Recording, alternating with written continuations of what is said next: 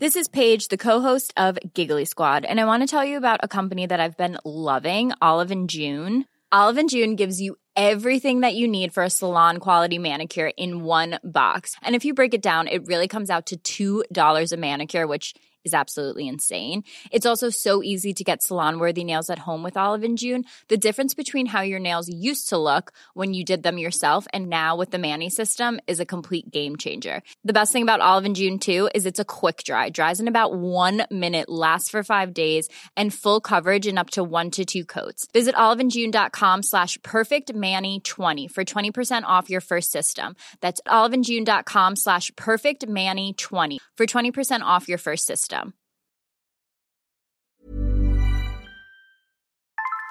Bonjour et bienvenue sur le podcast Influence Corner.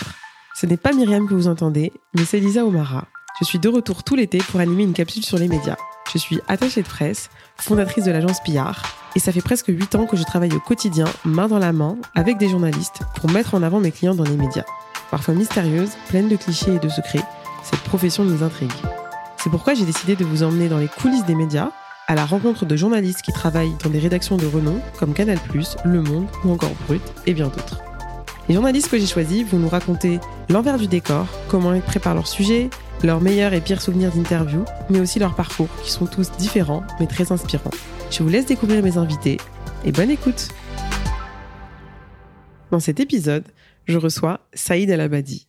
Saïd est journaliste sportif au sein du groupe Canal+, et plus précisément à la rédaction web du site de cnews.fr.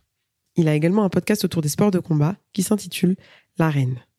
Journaliste depuis plus de 15 ans, Saïd a majoritairement évolué dans de très gros médias comme Canal+, L'équipe, l'événementiel ou encore TF1.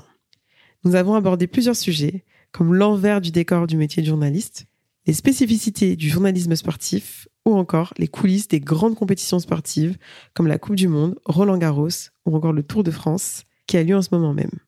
Saïd nous a également livré sa vision du journalisme à l'ère des réseaux sociaux et l'évolution du métier. Je ne vous en dis pas plus, je vous laisse découvrir ma conversation avec Saïd. Bonjour Saïd. Bonjour. Merci beaucoup d'avoir accepté euh, notre invitation sur le podcast Influence Corner et sur la capsule d'été euh, sur les journalistes et les coulisses. Aujourd'hui, je t'ai invité pour parler des coulisses du journalisme sportif, puisque tu es journaliste chez CNews, dans le groupe Canal+, et tu es spécialisé dans le sport. Exactement. Et merci à vous surtout, toi et Myriam. Ah bah, je t'en prie. Parce que ça me fait vraiment plaisir et je suis surtout honoré. Ah bah, je suis très contente. On va commencer, euh, Saïd, euh, assez doucement. Je voulais que tu te présentes un petit peu pour euh, les auditeurs. Est-ce que tu peux nous dire qui tu es? Et également qui tu étais quand tu étais enfant? Est-ce que tu avais une passion pour le journalisme, pour le sport alors, qui je suis actuellement? Je suis Saïd, Saïd El Abadi. Qui j'étais enfant? Saïd El Abadi. Donc voilà, jusqu'ici tout va bien. Non, plus sérieusement, euh, alors je suis journaliste donc euh, pour CNews, le groupe Canal+. Euh, je m'occupe de la rubrique sport. Ça fait euh, une dizaine d'années que je suis dans ce média. Je suis essentiellement sur le site internet. J'occupais avant la partie presse écrite. Il y avait un journal en fait. Pour récapituler, si tu veux, c'était anciennement Direct Matin, le journal gratuit que tout le monde trouvait dans le métro. C'est devenu ensuite CNews, et puis voilà, comme c'est le même groupe, ça s'est rattaché, et puis voilà. Donc on a le même nom que la chaîne, et donc voilà, maintenant on n'a plus de site, on a que le site internet et nous n'avons plus de, print. Voilà pour la partie euh, actuelle. Pour la partie euh, enfance, on va dire. Alors est-ce que j'ai toujours voulu être journaliste? Non. Clin d'œil à mes parents, ils se souviendront que je voulais être boulanger à une époque. tu fais du pain, des gâteaux et tout. en fait, c'était pour la petite anecdote, c'était en fin de primaire, je crois, quand on instit te demande ce que tu veux faire. Et euh, moi, j'avais répondu boulanger. Je savais pas pourquoi. Je voulais juste manger des pains au chocolat. voilà, j'étais content et j'avais dit boulanger. Ça, nous fait un point commun. J'adore les pains au chocolat. Tu te rappelles Ça avait fait rire mes parents et on me la ressort souvent. Ouais, tu te rappelles, tu voulais être boulanger. mine de rien, maintenant, les boulangers, ils gagnent bien leur vie parfois. Euh, hmm. Top chef et compagnie. Bref. Donc voilà. Plus sérieusement, ensuite, comment ça m'est venu? En gros, au collège, euh, j'ai toujours été fan de sport déjà. Depuis tout petit, j'ai toujours été fan de sport. J'ai toujours pratiqué sport. J'ai fait du judo, du foot, de l'athlétisme pendant des années. Actuellement de la boxe. voilà, je cours. Mais euh, c'est vraiment au collège où euh, j'ai eu cette passion pour le sport. J'ai voulu devenir professeur de, de PS.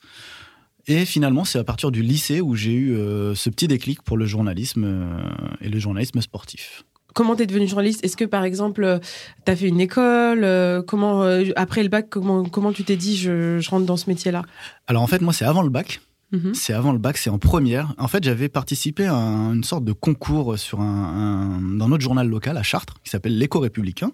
J'avais gagné, je crois, un sac de tennis, enfin une raquette ou j'en sais rien, et il fallait que j'aille récupérer le, le bien, le cadeau. Donc je vais, euh, je vais sur place. Et on me pose des questions, la secrétaire qui me demande si j'aime bien le journalisme, etc. Je dis bah oui, pourquoi pas, j'aime bien, j'aime bien le sport, etc. Et je rencontre après le, directeur carrément, directeur euh, du, euh, du journal. Bonjour, ça va, etc. Et s'ensuit une petite discussion sur le journalisme, etc. Et puis au final, euh, je commence à lui demander des renseignements sur le journalisme, sur les écoles de journalisme. Je suis toujours en première, évidemment. Et il me dit, mais pourquoi tu viendrais pas piger pour nous le week-end? Piger quoi Je connaissais pas du tout. Euh, c'est quoi Bah tu viens le week-end et tout. Euh, tu vas regarder un match de foot euh, de l'équipe locale et tu reviens à la rédac, t'écris ton article et voilà. Au début on t'aide et puis c'est bon. Ok, Banco, c'est parti. Euh, donc en première, en, ouais, j'avais 15 ans, 16 ans, un truc comme ça. Et... tu t'as commencé super, euh, super tôt. bah ouais, puis euh, au final, ce qui était cool, c'est que j'allais sur les matchs de foot, de volley, de hand, des équipes chartraines à l'époque. Et ce qui était assez drôle, c'est que je faisais ça en même temps que, que l'école. Enfin, j'étais toujours au lycée. J'avais des potes qui étaient footballeurs. Mhm. dans les équipes de Chartres. Ce qui se passait, c'est que le week-end, j'allais les voir, donc le samedi ou le dimanche, et ensuite je faisais l'article. Donc j'avais la grosse pression du lundi matin en arrivant. Ils avaient tous le journal au lycée en mode Eh, t'as écrit mon prénom, t'as écrit mon nom La pression donc, déjà. La grosse pression. Donc voilà, c'est comme ça que c'est venu. Et, euh, et ensuite, bah ouais, la passion était là. Donc euh, après le lycée, euh, école de communication et de journalisme sur Paris. S'ensuit une autre école de, de journalisme sur Lille, en alternance, enfin Lille-Montpellier. Donc, tu as fait la, la, grande école ESJ, c'est ça? Alors, c'est pas celle de Lille, mais enfin, c'est la même, mais c'est l'antenne en alternance. Donc, après une licence que j'ai fait en communication, journalisme sur Paris, je suis parti dans cette branche, j'ai fait de l'alternance. Et puis, me voilà, quoi. Me voilà dans le métier. Quand tu étais en alternance, c'était dans quel média? Alors, j'étais dans le magazine L'événementiel. Mhm. Donc, euh, et j'ai fait beaucoup de marketing sportif. Ça m'a permis de voir euh, l'envers du décor de l'organisation euh, d'une compétition, comment ça se passait du vraiment du côté communication événementielle par rapport au RP, par rapport oui, à toute la communication, à toute la logistique d'un événement sportif. C'est super intéressant. Hein. Là, aujourd'hui, tu as quand même plus de 18 ans d'expérience. Ça fait, ça fait bizarre quand tu me dis ça. Bah, 2004, on, est en, on, est en, 2020. on est en 2022. si on calcule, même s'il y a eu peut-être mm. quelques années euh, où tu étais en début d'études, donc peut-être que tu n'as pas eu d'expérience, mais en gros, on va dire presque 18 ans d'expérience, ce qui est énorme. Dans ta carrière, je vois que tu as aussi bossé pour TF1. Euh, est-ce que tu as fait que du journalisme sportif ou tu as eu quand même une petite euh, expérience autre? Alors, la seule expérience autre que j'ai eue, c'est vraiment à l'événementiel, parce que certes, il y avait du marketing sportif, mais je faisais que pas, que ça, pardon. Donc du coup, euh, ouais, c'est peut-être ce côté-là pendant deux ans où je n'avais pas que du sport. Et oui, par rapport à TF1, c'était des stages que je faisais dans la première école où j'étais mhm. sur Paris l'Institut international de communication de Paris. Et en fait, on avait assez de temps libre euh, dans les trois ans. Du coup, je me suis permis de faire euh, pas mal de, de, stages. Quoique non, tu fais bien de me le rappeler. En revenant dans, dans ces stages, j'ai fait un stage à Radio FG. Ah oui, euh, c'est euh, la radio musicale. Euh, ah, ouais, ouais, je vois très bien. la house music. Ouais, c'est ça. Ouais, c'était trop marrant. Et je faisais des biographies d'artistes et compagnie. Donc c'était trop marrant. Je crois que c'était mon premier stage dans cette école. C'était cool, hein c'était une bonne expérience mine de rien. Ah, c'était pas mal. J'écrivais sur leur site internet et ouais, je, faisais les biographies de, de Rihanna, de David Guetta. c'était pas mal, c'était une belle découverte. Et après, j'ai fait TF1 et RMC. TF1, c'était pas mal parce que c'était pendant presque toute l'année, on avait un stage euh, vraiment. C'était cool ça. Ah bah c'est génial. Mais quand on regarde justement, parce que TF1, t'étais en web aussi. Hein. Exactement. C'était. Ouais, euh, franchement, tu me vieillis depuis tout à l'heure en fait. Hein. Désolé. Quand, j'y repense, c'était en 2010, c'était juste avant la Coupe du Monde 2010. Et en fait, il... alors que j'avais été recruté pour bosser sur le site d'Automoto et de Téléfoot. Mhm. Euh, il n'y avait pas encore de gros gros sites internet, mais je m'occupais d'alimenter euh, leur, leur, site en question. Et il y avait le lancement d'un site pour enfants pour rapport à la Coupe du Monde Donc ça, c'était cool. Donc là aussi, je l'alimentais, donc c'était vraiment, c'était vraiment sympa. Ouais, donc en gros, toute ta carrière, c'est surtout le sport euh, essentiellement, à part euh, Radio FG. Mm. Mais euh, justement, quand on regarde ton parcours, même quand tu étais chez TF1, alors que c'est un média télé, tu as surtout fait de la presse écrite web. Est-ce que pour toi, c'est une volonté de ne pas apparaître à la télé? Parce qu'on voit qu'il y a beaucoup, beaucoup de journalistes sportifs qui sont à l'antenne. Mm. Alors en fait, moi, j'aime beaucoup écrire. J'adore écrire euh, depuis, bah, depuis tout petit. En fait, c'est quelque chose qui me passionne. Euh, j'ai du mal avec la télé. Peut-être que c'est une question d'image. Euh, j'arrive pas à me voir, j'arrive pas à me regarder. J'aime pas du tout passer à la télé. J'ai déjà été invité sur des plateaux télé pour euh, discuter, euh, débattre. Parce que discuter, on débat, on, débat surtout quand on parle de sport. on ne discute pas. Et, euh, ouais, non, c'était vraiment une, envie pour moi d'être que sur le, le site et, et, sur la presse, la presse écrite, le, le papier. En fait, je fais peut-être partie de ce ça fait vraiment vieux depuis tout à l'heure ce que je non, dis. t'inquiète. je fais vraiment partie de ce, peut-être des derniers, euh, les derniers qui ont connu vraiment le papier, mm. qui trouvaient quelque chose de, symbolique avec le papier, de tourner la page, de toucher le papier, de salir les mains. Enfin, quand tu prends ton, journal, etc. Maintenant, c'est fini. Maintenant, tu, tu, regardes sur ton smartphone, etc. Donc ouais, j'avais, euh, j'avais encore cet attrait pour le, pour le print et donc euh, c'est pour ça que que je suis resté dessus. Il y avait aussi la radio qui m'intéressait, mais j'ai pas poursuivi c'est peut-être le média qui m'aurait vraiment passionné après la presse écrite. Je trouve que le, la radio, c'est le plus beau média, je trouve. Bah, en fait, euh, quand on t'en parle, au final, tu l'as un petit peu poursuivi euh, récemment, puisque tu as créé aussi ton podcast, mais ça, on, y reviendra tout à l'heure. mais tu as aussi créé un podcast qui s'appelle La Reine. Exactement. Euh, c'est un podcast sur les sports de combat où tu fais des interviews de grands sportifs, des boxeurs, des des champions de MMA, etc. Donc au final, tu as quand même. Euh, c'est vrai, finalement, comme quoi, ça, quand tu as un amour pour quelque chose, ça, ça, ça revient. ça revient. Là, on va rentrer un peu plus dans, le, dans les coulisses du journalisme sportif parce que on a plein, plein, plein de questions. on, a sollicité tout notre entourage pour y répondre. Et je pense que toi, tu es vraiment un des journalistes les plus spécialisés et ça va être intéressant de, de rentrer dans le, vif, dans le vif du sujet. Pardon. On sait que c'est un milieu très, très concurrentiel, hein, le journalisme sportif. Est-ce que, selon toi, les interviews des grands sportifs sont réservées qu'aux journalistes vedettes ou, euh, ou est-ce qu'un journaliste qui a commencé depuis deux ans euh, peut s'y coller? Alors, je vais d'abord, je vais, j'avais pas pensé à répondre à ça, mais je vais y répondre à ton début de question.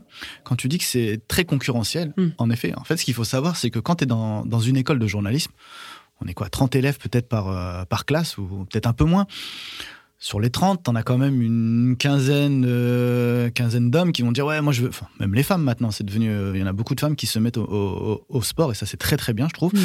Mais ce qu'il faut dire c'est que à la fin des études, t'en as 15 qui vont avoir leur diplôme, 15 qui veulent être journalistes, mais t'as pas forcément 15 places de, journalistes sportifs qui sont disponibles. Mm-hmm. Donc c'est vrai que c'est un milieu très concurrentiel. Évidemment, euh, il y a beaucoup de sites internet maintenant qui se développent, donc ça c'est une bonne chose pour, euh, pour, pour la jeunesse. Mais ouais, ouais c'est un milieu, un milieu très compliqué et très concurrentiel.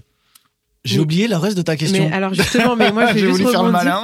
Non, mais c'est très bien. Et justement, euh, pour rebondir sur ce que tu dis, après on reviendra à ma question. Toi, comment tu vois le journalisme? Est-ce que pour toi, euh, pour monter, il faut se faire une réputation en externe?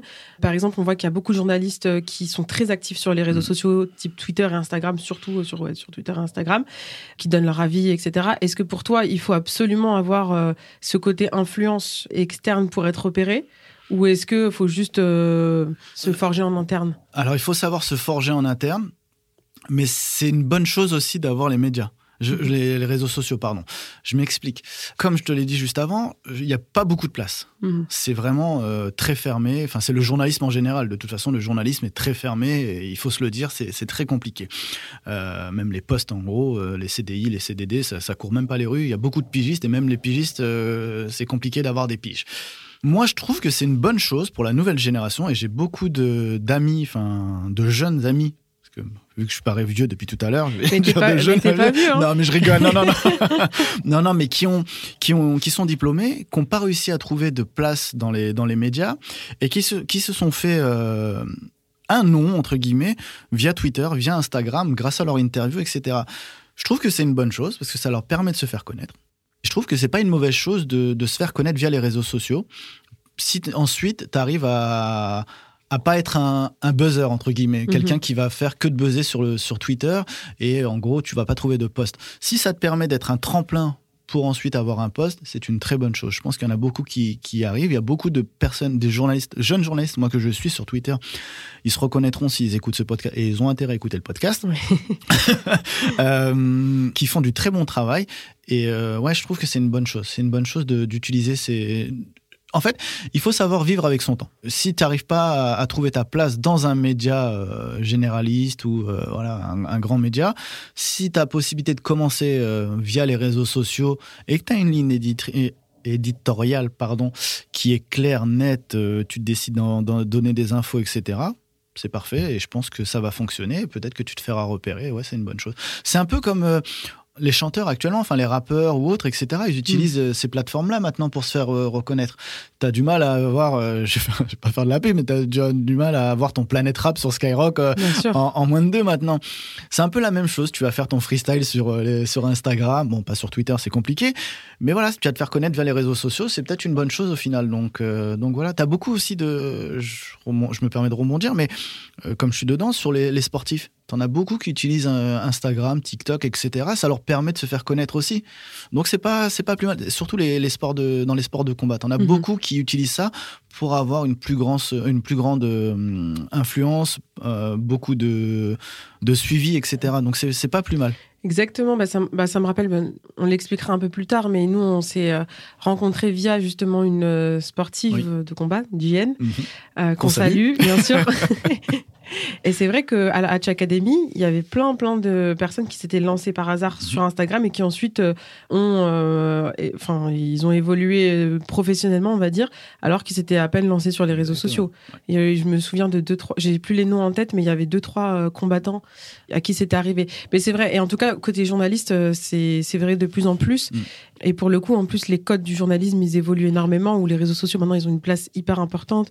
Tout le volet vidéo. Donc, c'est sûr qu'un journaliste peut se faire repérer. Euh, ça, je, suis d'accord avec. Euh, complètement. Et puis, tu as raison. Enfin, les, on va dire les vieux médias entre guillemets, tout le monde maintenant est sur les réseaux sociaux, tout le mm. monde utilise, a enfin compris. Enfin, il y en a peut-être qui résistent encore les, les, dinosaures, mais euh, parce qu'on a toujours.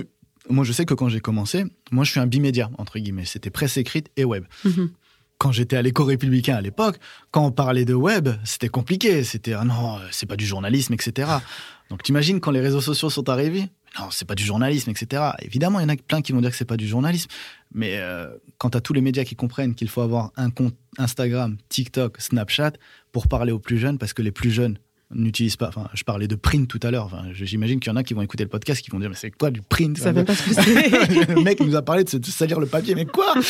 De Salir les mains avec du papier Non, mais non, ça va pas.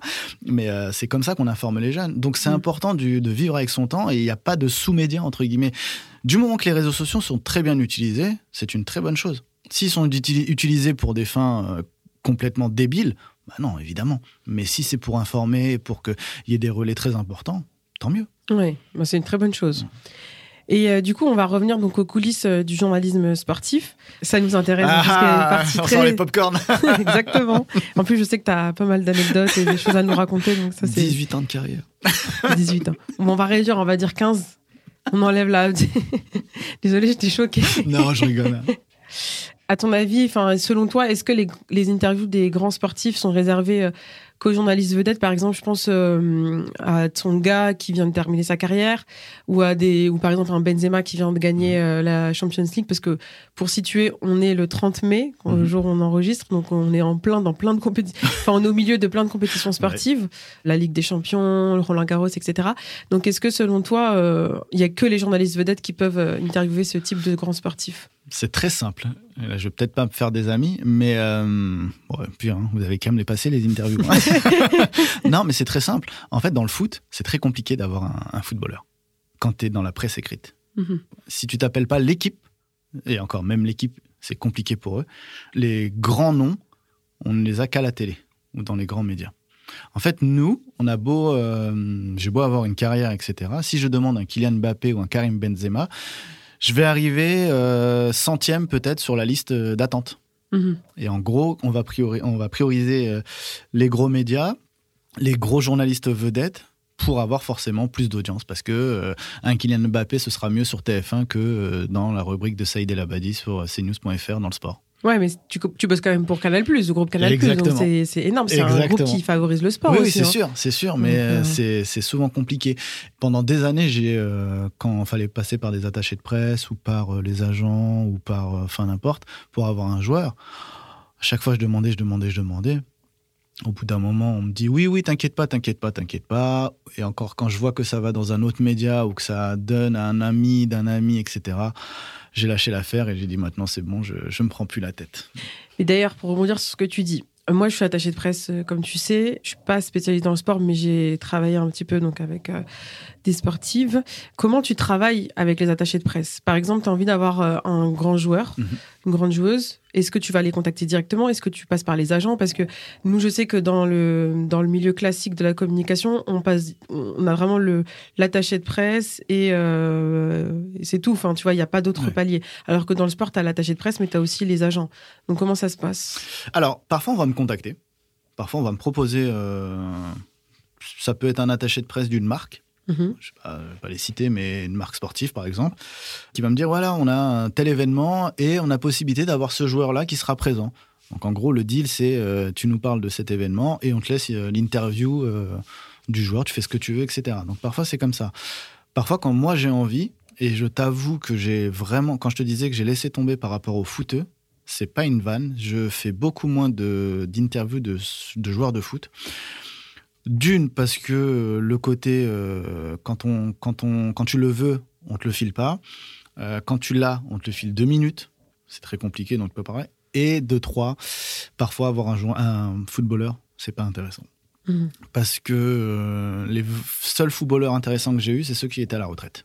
Parce que c'est eux qui parlent le plus, etc. Mais un, footballeur, euh, actuellement, c'est très compliqué, euh, ça parle pas. Donc moi, je me suis vraiment centré sur d'autres sports, comme les sports de combat, euh, on en parlera tout à l'heure, ou d'autres d'autres disciplines toutes simples. Et quand c'est comme ça, tennisman, tennisman, c'est très simple à avoir. Et bah du coup, moi, je, soit je passe parce que j'ai des contacts avec le joueur en lui-même ou la joueuse. J'ai des contacts moi-même, donc ça, je peux leur demander en amont, et ça, c'est cool.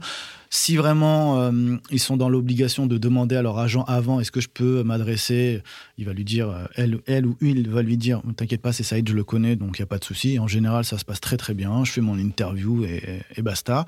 Et euh, si vraiment moi je n'ai pas le contact, un peu comme Jen la dernière fois, bah je vais euh, sur mon Instagram ou sur mon Twitter et euh, Twitter c'est plus simple parce que maintenant j'ai la certification. Oui. donc, euh, Toi, t'es influent sur te- Twitter. Ah, plus, attention Non, mais ce qui est bien avec la certification, c'est qu'au moins quand on voit un message, on te répond. Hmm. Donc ça, c'est pas mal. Mais euh, ouais, voilà, parfois, après, sinon, tu te débrouilles. Tu, après, tu demandes à des amis. Il y a des amis qui peuvent t'aider à avoir quel contact, etc. Donc ça, c'est pas mal aussi. D'accord. Et c'est vrai qu'on voit qu'il y a beaucoup de sportifs aussi euh, qui font passer euh, des messages dans la presse. On voit les liens d'amitié qu'il peut y avoir entre les agents de, sportifs, les attachés de presse et les journalistes. Mhm. Tu vois, les liens de connivence. Est-ce que toi, tu as déjà été dans ce cas-là? Est-ce que tu as déjà eu des personnes qui t'ont un peu utilisé euh, pour faire passer un message clé, un message important, Alors, au-delà du sport Ouais, ou- ouais, on a déjà essayé. C'était un petit moment. Maintenant, je sais que. Enfin, on m'a pas encore refait. Mais c'était un agent qui m'avait bien eu. Hein. Euh, je citerai pas de nom, rien du tout. hein. Mais euh, c'était dans le foot, par contre. Évidemment. Et cet agent-là, en fait, il m'a dit T'inquiète pas, tu vas la voir, etc. C'était un joueur assez coté quand même à l'époque. Et tu vas la voir, pas de problème. L'invitation se fait. Je rencontre le joueur, etc. Et au moment où on, on commence l'interview, alors par contre, euh, va falloir que tu parles de ça parce qu'il a, ça va vraiment pas avec son club. Euh, Il a envie de faire passer un message parce que c'est, euh, on arrivait à l'approche du mercato, donc du marché, euh, marché des transferts, et en gros, il voulait faire passer un message à sa direction et en même temps à comment dire à- au futur club qui l'intéressait. En gros voilà je, je voudrais faire passer un message dedans quoi. en gros je vais pas j'ai envie de partir etc etc pas dit comme ça mais voilà. Moi je lui ai fait comprendre que écoute soit tu me dis clair et net est-ce qu'il veut vraiment partir? Et en fait le il voulait pas partir en fait il voulait renégocier son contrat. Mhm. donc en fait c'était euh, il voulait il voulait m'utiliser en faisant croire qu'il voulait partir de son euh, de son club pour renégocier son contrat moi, je lui ai dit, écoute, je diffuse pas ça parce qu'en fait, euh, tu t'es moqué de moi. euh, il veut, il veut pas du tout partir, le joueur. Enfin, en gros, il veut juste renégocier son contrat. Moi, je rentre pas dans des trucs comme ça, ça m'intéresse pas. En plus, ça, Donc, voilà. te met dans une sale position. Ah, Au final. Ouais, parce qu'en final, moi, je me déplace, je, je dis à mon chef que j'ai cette interview-là, etc. Et on, fait on passe l'interview, enfin, je montre l'interview à mon boss. Il me dit, non, mais c'est une blague ton truc, enfin, laisse tomber, quoi. Donc voilà, donc. euh, Ouais, bah, tu vois, ça c'est assez intéressant parce que ça, ça me rappelle euh, les, euh, les notes de joueurs qu'il peut y avoir sur, sur l'équipe. Je sais que tu as bossé chez l'équipe. Ouais et T'es bien renseigné, dis ah Bah, je suis très renseigné. et je sais que certains joueurs peuvent avoir une montée de valeur en fait et ils peuvent devenir plus bankable, on va dire, s'ils ont une bonne note sur l'équipe ou si par exemple ils font passer les bons messages dans le bon média, etc. Toi, qu'est-ce que tu en penses et est-ce que tu penses qu'un qu'un papier, qu'un article, pardon, euh, peut influencer euh, l'avenir d'un joueur? Complètement. Et tu verras beaucoup de d'articles où, comment dire, ce sont des agents qui donnent l'information mhm. aux journalistes. Tu as beaucoup d'agents qui viennent euh, dire, comme l'exemple que je t'ai donné, enfin, si tu regardes la presse, je veux dire la presse faux sportive, mais la presse foot carrément, tu verras beaucoup d'histoires comme ça. Tel joueur veut partir, etc., etc. Parfois, en fait, il n'a pas du tout envie de partir, il veut juste renégocier son contrat. Par rapport aux notes, euh, aux notes de l'équipe, alors ouais, ce qui est marrant, c'est que moi j'ai bossé à l'équipe, euh, j'ai fait de la pige, j'ai fait de la pige, en fait c'était de la relecture d'articles. Mm-hmm. C'était assez marrant d'ailleurs. En gros, c'était le samedi soir, il y avait les multiplex, etc. Et tu relisais les articles des, des journalistes qui étaient sur site, enfin sur place. Donc tu relisais, etc., la titra, etc., etc. Et à la fin du match, le journaliste appelle et il y a les fameuses notes. Et moi, la première fois, j'étais choqué. Il me dit, euh, donc il me dit, ouais, j'ai mis 6, 5, 4, etc. Enfin, il me dit toutes les notes, etc. T'en penses quoi, toi? Quoi? Comment ça? Bah dis-moi, euh, on change la note et si t'es pas d'accord, etc. Sérieux, je peux avoir un... je peux changer. Bah non, moi je suis pas d'accord, je mets 3, etc. Je mets pas, il a été nul, etc. Ou lui, il a été bon, etc. Ah, tu penses, etc. Donc en fait, c'est marrant, je pouvais, euh, je pouvais me permettre de dire aux journalistes, ouais, non, moi j'étais pas d'accord, etc. Donc là, ça m'a, ça m'a fait rire. Mais t'as, eu un, as eu un impact sur leur avenir. Hein, ça se trouve, il y a un joueur qui a signé à cause de, enfin grâce à moi, ou, ou à hein. cause de moi qui a fini nulle part. Désolé, hein. Euh, mais euh, mais non. Puis par contre, ouais, pour les notes, il y a. Euh, alors je sais pas si. Bon, si, je pense quand même. Parce qu'il il continue à mettre les notes. Donc je pense qu'il y a quand même toujours cette cette influence des, notes dans une carrière d'un joueur. Et comment dire, il y a aussi cette connivence entre certains journalistes et certains, certains joueurs, je pense, ou certains agents.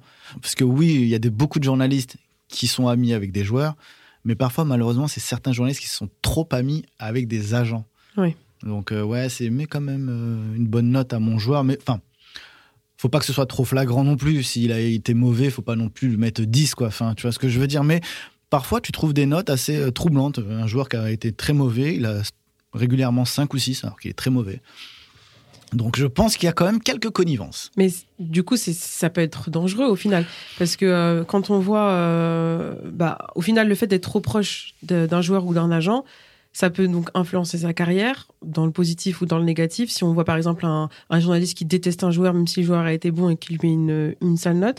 Et euh, ça me fait penser aux journalistes euh, supporters. Tu sais, il y a des journalistes qui affichent clairement mm. leur, euh, surtout dans le foot, hein, qui affichent clairement leur, leur affinité pour tel ou tel club, je sais pas, PSG, Real, etc. Est-ce que toi, tu penses qu'il y a une exigence de neutralité quand on est journaliste? Alors, comme ça peut l'être par exemple dans la politique ou dans. Alors maintenant, moi, je suis, enfin, c'est pas maintenant, j'ai toujours été en fait, ça m'a toujours troublé l'idée qu'on a en France de la neutralité dans le sport. Euh, je m'explique. En gros, dans les autres pays, quand tu vas en Angleterre, en Italie, euh, tout ce que tu veux, un journaliste sportif qui est très fan d'un club, il l'assume, il le dit. Donc, euh, il va écrire sur le papier, etc. il va critiquer, il va, enfin, il va, il va pas, comment dire, il va oser critiquer son club. Il y aura pas de, enfin, il va rester neutre quoi qu'il arrive, mais en étant supporter. En gros, en France, à l'inverse, on est contre cette idée de journaliste supporter. En gros, un journaliste ne peut pas dire quelle équipe il supporte. Alors, je dis pas qu'un journaliste, lorsqu'il signe euh, dans un média, il doit dire moi je suis supporter du PSG, de l'OM, ce que tu veux, etc. Mais je trouve que sur les réseaux sociaux, on voit, de façon, on suit les journalistes. Donc il y a beaucoup de journalistes euh, qui n'ont plus honte de dire bah je supporte telle équipe, mais regardez, à côté de ça, je fais mon travail. Moi, je sais que tu en as beaucoup qui savent que je, pour qui je, pour qui, euh, quelle équipe j'aime bien en France. Et pour qui? Moi, je suis pour l'OM. J'ai toujours été pour l'OM, tu vois. Enfin, mes amis même le savent. Mes collègues le savent. Mes collègues, en plus, en général, ils sont tous pour Paris, parce qu'on est à Paris, évidemment. mais euh, moi, j'ai toujours été pour l'OM. Mais j'ai fait des matchs de Paris. J'ai, même mes amis qui sont pour Paris, ils lisent mes articles, mais ils disent, mais Il n'y a aucun souci. Enfin, quand, je, quand Paris fait un super match, je suis le premier à dire waouh. Enfin, il n'y a pas de problème, ça se voit dans mon papier. Quand ils sont nuls, bah, je le dis, mais on va pas dire ah, c'est parce que tu es pour l'OM. Quand j'écris un papier sur l'OM pour dire qu'ils sont nuls, je le dis. Enfin, je trouve qu'il faut assumer. Je pense que c'est différent de la politique parce que tu m'as tu m'as dit euh, par rapport à la politique. Je pense que c'est encore plus différent. Le sport, ça a beaucoup d'enjeux, mais ça reste quand même un peu léger. Mhm. Parfois, on l'oublie aussi. On, on oublie ce côté, ouais, euh, bon, c'est que du sport quand même. Enfin, ouf, calmos, calmos, du coup. Donc, euh, je trouve qu'on ne devrait pas avoir honte en tant que journaliste sportif qui suit le foot. Bah, de, de reconnaître qu'on aime cette équipe, qu'on aime plus qu'une autre. Enfin, moi, quand sur Twitter, quand il y a Marseille qui joue, qui fait un bon match, je le dis. Euh, je suis pas derrière en train de critiquer le PSG ou autre. Enfin, voilà quoi, j'a- j'assume. Enfin, je trouve que du moment que tu arrives à être neutre, il n'y a pas de souci. Et tu penses qu'aujourd'hui, il y a des journalistes qui ne le sont pas et ça peut porter atteinte? Peut-être. Je pense que je pense je, je pense que ouais certains peuvent ne pas être assez euh, assez neutres et c'est dommage. Je pense qu'il faut pas avoir peur d'être ne- neutre et de critiquer son propre club. Si t'aimes si justement en plus ça ça ne peut qu'aider ton club de de le critiquer quand ça va mal. Hmm. Faut que ce soit de la critique euh, positive ou négative, mais il faut pas après non plus aller dans l'excès. Mais je pense qu'à partir du moment où tu es neutre, enfin il y a aucun souci. Et c'est vrai, comme tu disais, en France, on a vraiment cette euh, volonté d'être neutre, surtout dans le journalisme, parce qu'il y a cette idée aussi de la liberté de la presse, euh, où le journaliste, il a quand même, une- il a une force d'autorité Mm. quand il écrit dans un, dans un média, surtout quand c'est l'équipe, euh, Canal+, Bing, etc. Mm. Donc il y a aussi cette, je pense, cette, cette forme de pouvoir. Parce qu'on dit que c'est le quatrième pouvoir ouais, quand même. c'est ça. Donc je pense que c'est ça aussi qui exige la, la neutralité. Mais je pense que ouais, je pense que après c'est c'est vraiment une question de de comportement, de ouais, de, de rapport avec ton propre métier. Si enfin je sais pas si normalement un journaliste se doit d'être intelligent entre guillemets. Dans tous les métiers, tu dois être intelligent, mais un, un journaliste doit faire attention à ce qu'il dit et à ce qu'il fait. Enfin, je sais pas, avant d'être journaliste, t'es une personne. Donc, je sais pas, quand t'étais petit, euh, les mecs qui étaient pour Paris, ils ont rêvé de Paris et ils deviennent journalistes. Ils, sont obligés de dire ah bah non, ça y est, j'arrête de supporter une équipe. ouais, c'est vrai. non, c'est, tu peux c'est pas. pas possible. Donc du coup, sois supporter, il y a aucun souci, mais fais ton métier. Mm. Enfin, moi, je, moi, je le vois comme tel. C'est comme ça. Moi, je me permettrai pas de, euh, euh, parce que je suis pour l'OM, de dire que l'OM est meilleur que le Paris Saint-Germain, que Paris est nul parce que je suis pour l'OM. Non, non, il faut pas être comme ça. Au contraire, ou de supporter une équipe qui joue contre Paris Saint-Germain. Mm. Bah non, c'est pas parce que Paris joue contre le Real Madrid que je vais être content pour le Real Madrid. Enfin, euh, ou que Paris a perdu. Enfin, je suis content que Paris ait perdu. Non, enfin, pour moi, c'est pas comme ça qu'il faut prendre les choses. Surtout qu'on est en France après. Il y a aussi, enfin, pour moi, c'est un autre problème. C'est comme le, le rapport qu'on a, que les supporters ont avec leur équipe. En France, on est beaucoup dans la critique des équipes adverses. Mhm. En gros, je trouve qu'on se tire pas assez euh, dans le- vers le haut. Je dis pas qu'un supporter de Paris doit tirer vers le haut, un supporter de l'OM, enfin l'OM, etc. et l'inverse. Mais en gros, en France, par exemple, si tu prends que le foot, on n'a qu'une Coupe d'Europe. Enfin, il y a une deuxième avec la Coupe de Paris, mais maintenant, elle n'existe plus. malheureusement. On a, en gros, en France, on a gagné qu'une Ligue des Champions. C'est quand même nul. On est deux fois champion du monde, mais on n'a qu'une Ligue des Champions. Et on se moque des équipes en France parce qu'elles n'arrivent pas à gagner une Ligue des Champions. Moi, pour moi, je serais plus d'avis de faire comme en Angleterre ou en, ou en Espagne, etc. Pas de se battre pour savoir qui ne gagnera pas, mais pour savoir qui en gagnera le plus. Mhm. Pour- pourquoi, tu, pourquoi on la joue pas comme ça? Bah ouais, ce serait bien que Paris en gagne une. Bah ouais, mais Marseille, il faudrait qu'ils en gagnent deux. Bah, bah, Paris, ils en gagneront trois. Enfin, tu vois ce que je veux dire? Ouais, pour moi- réfléchir par le pays et Voilà, qu'il y ait plus de solidarité. Moi, c'est plutôt comme ça que je vois Mm. les choses. Et ça tirerait le pays. Mm. Ok, il y aurait toujours la concurrence entre les clubs, mais en même temps, les clubs avanceraient, seraient déjà plus euh, respectés en Europe, et il y aurait un, ouais, un véritable euh, un championnat attractif, il y aurait des équipes attractives en Europe, etc. Donc ouais, arrêtez de vous battre en train de dire ouais, toi t'en as gagné qu'une, toi t'en as pas gagné, etc. Euh, visez plus haut, les gars. Moi, je suis comme ça que je le vois. Enfin voilà, Mais c'est bien parce que toi, dans, tes- dans le ton de tes articles, c'est ce que tu fais. Donc, euh, c'est ça, top. exactement ça. Exactement ça, voilà. Moi, Moi, t'es un bon journaliste, Je, hein. ah, je sais pas si je suis un bon journaliste, mais voilà, c'est comme ça que, je vois les choses. Mais euh, justement, par rapport à Twitter, parce que toi, tu es très actif, et justement, le fait de donner son avis, etc., Moins de 18 ans sur Twitter. tu vas leur faire peur, là. Est-ce que toi, t'as. J'ai que 10 ans sur Twitter. hein. Ouais, bah oui, Ah, parce que de ça toute façon, hein. ça n'existait pas avant. Non, C'était. euh, je sais pas combien d'années. je sais même pas. Twitter, je. Je sais pas. Hmm, Ça doit faire euh, 10 ans à peu près, ouais, je pense.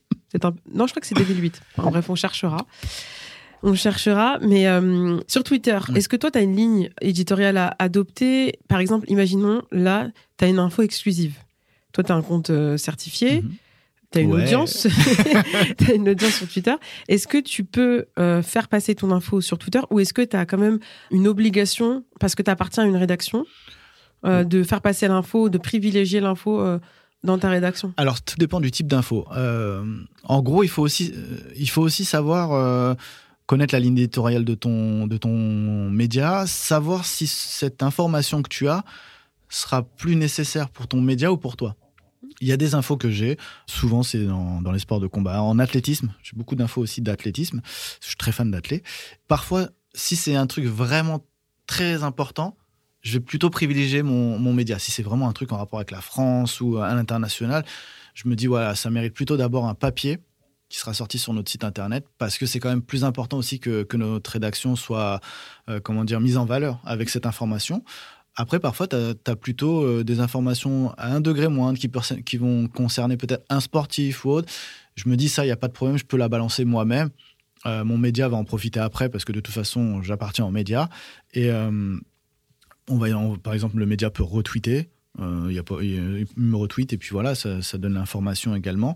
Et ensuite, après, on fait un article. Donc, euh, ouais, c'est euh, c'est au feeling. C'est au feeling de l'information. Je, me dis vraiment, euh, voilà, cette info va être bonne pour le média, bonne pour moi ou pas assez dingue pour le média. Donc, autant que je la tweete moi-même, par exemple. Voilà.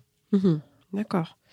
Si on parle euh, maintenant des compétitions sportives, parce que comme on le disait, euh, là on est fin mai, on, on est en plein Roland Garros. Alors j'avoue, je sais même pas si c'est terminé. Non, non, non, on est en deuxième semaine de On Roland est en Garros. deuxième partie de Roland Garros. On est à- au lendemain de, de la, Ligue des Champions. Les Là, on championnats va. sont terminés. ouais. Voilà, et là, plus- ouais, tous les championnats sont terminés. On va arriver dans un mois, il y aura l'Euro féminin, Il y aura l'Euro féminin, il y aura le Tour de le France. Tour de France. On a quelques matchs de l'équipe de France là au mois de juin euh, masculin, masculine. Et pardon. surtout, fin d'année, on a la Coupe du Monde. Fin d'année, nous avons la Coupe du Monde, exactement. Qatar. Au Qatar, Euh, novembre-décembre. voilà, novembre-décembre. Donc là, on arrive vraiment dans une, une période très sportive euh, dans la deuxième partie, de- deuxième partie d'année. Mhm. Comment est-ce que euh, toi, en tant que journaliste sportif, tu prépares les compétitions? Est-ce que tu contactes en amont les agents de joueurs ou les attachés de presse? Euh, Est-ce que tu sais exactement quel type Enfin, je sais qu'évidemment, tu vas te suivre euh, l'évolution en fonction des matchs et des, des personnes, des, des équipes qui vont gagner. Mais est-ce que tu, tu fais des préparations en amont en fonction euh, Est-ce que ça diffère en fonction des, euh, des compétitions? Alors, il y a quelques compétitions comme Roland Garros. Franchement, on a tellement l'habitude de, les faire. À la limite, ça se prépare même pas parce que tu sais, euh, on a l'habitude de la suivre au jour le jour, donc euh, ça se prépare pas. Si je vais sur site, je vais, euh, je vais faire mes interviews, je suis accrédité, ça, enfin, vraiment au jour le jour, je vais voir le, les, les joueurs sont vraiment à disposition après un match, avant parfois, donc ça, il y a aucun problème, c'est simple. Ce qui va être un peu plus compliqué, c'est pour les compétitions type Coupe du Monde de foot ou Jeux Olympiques. Parce que même le Tour de France, à vrai dire, c'est euh, là aussi c'est simple, il suffit que tu t'accrédites. Euh, et en fait, là, les, les, les, cyclistes sont assez disponibles, notamment le matin avant les, euh, avant les étapes. Ils sont vraiment disponibles, donc ça c'est cool. Là ouais, où c'est plus compliqué, c'est vraiment au niveau du, des Jeux Olympiques et de la Coupe du Monde. Parce que les Jeux Olympiques, bah, c'est souvent déjà à l'étranger. Bon, sauf en 2024, on a de la chance, ça sera à Paris. Mais euh, les compétitions étrangères, bah, il faut s'accréditer. Tu n'as pas forcément accès à tous les joueurs à- quand tu veux. Euh, Il y a des, vraiment des choses mises en place. Il y a des conférences de presse, des joueurs, des sélectionneurs. Donc ça, à partir de là, c'est vraiment aussi euh, c'est cadré. Euh, tu dois faire ta demande auprès, par exemple, je, je vais un moment arrêter sur la, la Fédération française de football, l'équipe de France. Tu dois faire tes demandes. C'est suivi. Tu vas au camp de l'équipe de France. Tu viens le matin. Il y a des, conférences de presse. À la limite, si tu arrives à négocier avec la- l'attaché de presse de, enfin, c'est le directeur de la communication de la Fédération française de football, tu arrives à négocier un one-to-one avec un joueur, il peut parfois te laisser euh, 15-20 minutes avec lui, etc. Tu as ton interview. Voilà, donc ça, il faut vraiment que tu fasses tes demandes avant, démarches avant la compétition pour être sûr de les avoir, parce que pendant la compétition, il faut savoir qu'eux, ils sont dans leur bulle. Euh, Oui. C'est assez compliqué d'aller les, les voir. Et ce qui est compréhensible, on a tellement vu aussi par le passé des, euh, des comportements d'équipe euh, où les joueurs avaient, enfin, ils pouvaient faire ce qu'ils voulaient, accès à tous les journalistes, sortir, etc. Il faut vraiment les laisser dans leur bulle. Et puis quand, quand on connaît Didier Deschamps, on sait très bien que lui, c'est vraiment la priorité à- au collectif et à Il la préserve, bulle. Donc, il ouais. préserve. Et Ce qui est bien, c'est ce qui est très bien. On l'a vu en 2018, euh, champion du monde, donc ça, c'est Mhm. très bien. Donc voilà, donc ça pour, le- pour la partie Coupe du Monde, c'est comme ça que ça se passe. Ensuite, moi, par exemple, je suis en train de préparer la Coupe du Monde actuellement. euh, on est qu'en no- sait qu'en novembre, Mais novembre, ça vient vite parce que, bah, comme tu Il dis, là, en- hein. voilà, exactement. Donc Tu après, vas y ça, aller? Bah, je compte y aller. Donc du coup, Mhm. ça se prépare déjà maintenant. Et euh, le problème, c'est que nous, par exemple, à la rédaction, nous sommes deux à faire du sport. Donc du coup, faut gérer en même temps, euh, faut savoir gérer aussi les autres sports. Donc on est en train de s'organiser avec nos chefs pour savoir comment on va se déplacer sur place. Est-ce que on sera tous les deux à aller d'abord, enfin directement sur site, enfin sur euh, sur place à la Coupe du Monde, ou est-ce qu'il y en a un qui va faire la première partie, à savoir la phase de groupe, en espérant que l'équipe de France se qualifie ensuite pour aller euh, voir l'autre euh, l'autre partie. Donc voilà, c'est toute une organisation logistique. Et à partir de là, c'est là où tu commences aussi à préparer tes interviews, comme je te disais, avec l'équipe de France, à savoir comment, comment on s'organise sur place. Ensuite, il y a, euh, comment dire, il y a l'équipe de France, mais il y a aussi les équipes d'à côté, parce que Ouais. tu as forcément envie d'aller voir les équipes d'à côté, comme le, la Belgique, le Brésil, le Maroc pour moi. Donc, euh, donc voilà, tu as envie d'aller faire des interviews, tu as aussi envie d'aller faire des interviews hors sport. Parce que tu es dans un autre pays. Alors là, il Qatar, il y en aura beaucoup. euh, Il y aura beaucoup d'interviews, j'imagine, ou de reportages euh, sur ce qui se passe, etc. Mais tu as aussi dans les. Ouais, enfin, moi, j'ai envie d'aller découvrir le Qatar, voir comment c'est, tout ce qu'on dit, euh, les, les stades, euh, enfin voilà, plein de choses. Donc, euh, des événements comme ça, ça se prépare vraiment en amont. Tu peux pas arriver sur place comme ça et dire Ah, tiens, allez, je suis là, je vais aller voir le match, je vais aller faire mon interview, hop, Et on verra. tu vois, ouais, c'est clair, c'est comme ça. Non, non, tu peux pas y aller avec ton sac comme ça. C'est c'est pas comme ça. Tu es vraiment obligé de préparer. Je dis pas qu'il faut avoir un, un bloc-notes à l'ancienne avec tes notes, etc. Mais ouais, tu prépares vraiment en amont. C'est toujours bien. Enfin, moi, je sais que je le prépare quand même. J'ai mon petit fichier Word ou sur mon téléphone. En général, c'est ça. Je, je regarde mon téléphone. J'ai ma mon petit Notes. euh, bloc-notes, ouais, mes notes avec tout ce que je veux faire et tout ce que je compte faire et tout ce qui a été demandé. Parce qu'aussi, il faut avoir aussi les accès euh, par rapport au pays. Hmm. Parfois, tu n'as pas accès à tout. Parfois, on, on- enfin, c'est notre œil de français, on se dit, ouais, tiens, on y va, et hop, on a accès à tout. Maintenant, après, il y a la législation locale, il faut demander, est-ce que tu as le droit de filmer ça? Est-ce que tu as le droit d'aller interviewer ça? Est-ce que tu as le droit d'aller ici? Est-ce que tu le droit... Enfin, voilà, il faut vraiment euh, respecter Mhm. euh, euh, le, le protocole sur place, et voilà. Bah, c'est vrai que quand on y pense, quand tu as des pays comme la Russie, par exemple, euh, il y a, il y a 4 ans, Ouais. qui avait organisé la Coupe du Monde, c'est pas la même chose que si c'est organisé en France ou Exactement. en Angleterre, ou là, pareil avec le Qatar. En plus, je pense qu'il y aura pas mal de reportages ouais, sur euh, les coulisses, parce que c'est drôle, parce que pour le Qatar, ils avaient dit oui, on va, tout le monde va boycotter, etc. Mais en fait, il y a des listes d'attente euh, interminables pour y aller. Boycotter euh, une Coupe du Monde, personne n'a boycotté, ça tu m'a toujours fait. Non, mais c'est impossible de boycotter une Coupe Tu du peux Monde. pas boycotter une Coupe du Monde, c'est impossible. impossible, Il y a tellement D'enjeux. d'enjeux, d'argent, d'économie, enfin il y a tout. C'est de la politique, c'est de la géopolitique, il y a tout. En 2018, pourquoi on n'a pas boycotté la Russie? Mais c'est ça, le soft power, de toute façon, il- c'est impossible de. On va dire que la Russie c'était cool. Euh, on parle de la guerre en Ukraine, Ouais, mais euh, ça n'a pas commencé en cette année, hein. ça a commencé en 2014 si Bien je dis pas de bêtises. Donc la Coupe du Monde était déjà. euh, Mais bien sûr, moi, je suis Voilà. entièrement d'accord. Donc euh, ouais non c'est pour ça c'est très compliqué faut faire attention aussi euh, il y a ça aussi tu vois faut faire attention Mm. sur place enfin c'est pour ça qu'il faut un journaliste ne doit pas aussi croire qu'il a accès à tout c'est pas comme à l'époque les journalistes de guerre euh, etc. enfin même les journalistes de guerre c'est compliqué Bien donc sûr, euh, ah bah oui. donc t'as pas accès à tout hein. faut pas croire que ton jour- le journaliste le mec il arrive tac avec son sac à dos c'est bon j'ai accès à tout je fais ce que je veux ouais exactement presse je- Presse, je bon. fais ce que je veux. Ah non, non, non, non, non, non. Il faut pas croire que à l'étranger, c'est comme en France aussi. hein. Tu as des règles à respecter et il faut les respecter. Et au Qatar, j'imagine que ce sera pareil. Et ce qui est normal. Faut, Oui, il faut s'adapter aussi au pays. res- qui Exactement. organise. Surtout que le Qatar, ils ont des- beaucoup d'enjeux sportifs, donc euh, surtout pour la- le football. Donc, euh, on a hâte de voir comment ça va, comment ça va se passer. Ouais, donc voilà. Donc voilà, donc c'est comme ça un peu qu'on prépare. On prépare. euh, Après, tu sais, enfin là on parlait des grosses compétitions, mais un match de foot, ça se prépare aussi. hein. Un match de Mm. foot, un match de, une compétition d'athlétisme, un combat, un combat en, en- en- Sport de combat, par sport de exemple. combat.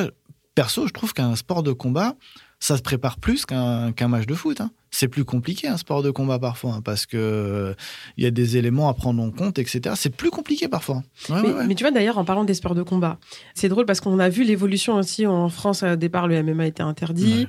Euh, là, ça, ça a été autorisé, je crois, en 2020. Oui, c'est ça, 2021, janvier je sais 2020. ouais. janvier 2020. Est-ce que tu penses que la presse, et notamment tu vois, des journalistes comme toi qui écrivent sur ce sujet, qui t'as as un podcast euh, sur, euh, sur ce thème-là, est-ce que tu penses que ça, ça a fait aussi évoluer les législations? Je pense, je pense qu'il y a eu de ça. Il y a surtout eu, euh, je pense, enfin, je pense que le mérite revient surtout aux sportifs eux-mêmes, parce que ça fait des années qu'ils s'entraînent, qu'ils combattent à l'étranger, qu'ils s'entraînent en France. Je vais, j'allais dire dans des caves, mais parce que voilà, enfin, faut vraiment dire qu'ils se cachaient entre guillemets euh, pour euh, pratiquer leur discipline et ils devaient aller combattre à l'étranger. Et ça, c'était vraiment quelque chose de bah, de, de, de nul, tout simplement. A pas d'autre Mm. mot. C'était naze. En fait, tu as énormément de combattants en France. On a une euh, flopée, mais c'est incroyable. euh, Très talentueux. ah, franchement, c'est, on s'en rend pas compte. hein. Comme Jen, par exemple. J'ai- non, mais on Une des seules femmes. Hein. mais on se rend pas compte Mm. du, des talents euh, de combattants qu'on a en France. Alors beaucoup, oui, le MMA c'est encore euh, et toujours critiqué. Beaucoup voient ça comme euh, je casse la gueule à mon adversaire, je le tabasse, pas d'autre mot, je le tabasse, je le mets en sang. Le MMA, ça a un peu évolué depuis des années. C'est un peu plus, euh, euh, oui, tu finis en sang, mais la boxe, tu finis au sang, au sang aussi. Enfin voilà, c'est euh, le rugby aussi. Soit dit au passage. Oui, c'est ça. Voilà. Non, non, c'est quand même beaucoup plus euh, réglementé, etc. C'est devenu plus propre, c'est devenu plus classe. Tu ne fais plus, euh, enfin, comment dire, avant c'était un boxeur euh, limite qui affrontait un sumo. Enfin, c'était à l'époque c'était ça l'ultimate. C'est pour ça que les gens critiquent beaucoup. Mais maintenant le MMA c'est c'est une pratique qui est qui est complète. C'est une discipline vraiment en, en elle-même quoi. Tu fais du MMA, tu ne fais plus de la lutte ou de la boxe, tu fais du MMA. Mhm. Donc voilà. Mais c'est bien parce que tu nous parleras tout à l'heure, je pense, de ton, de ton podcast. Ouais, ça va être intéressant de, de terminer avec ton podcast. Mais là, on, je voulais, euh, j'ai deux, trois dernières questions. Euh, je voulais savoir déjà quel est ton meilleur souvenir d'interview sportive et le pire aussi, parce que j'imagine que tu as des anecdotes. Alors, première interview que je me souviens, en fait, alors la plus marquante, entre guillemets, ouais, ça c'est mon meilleur souvenir.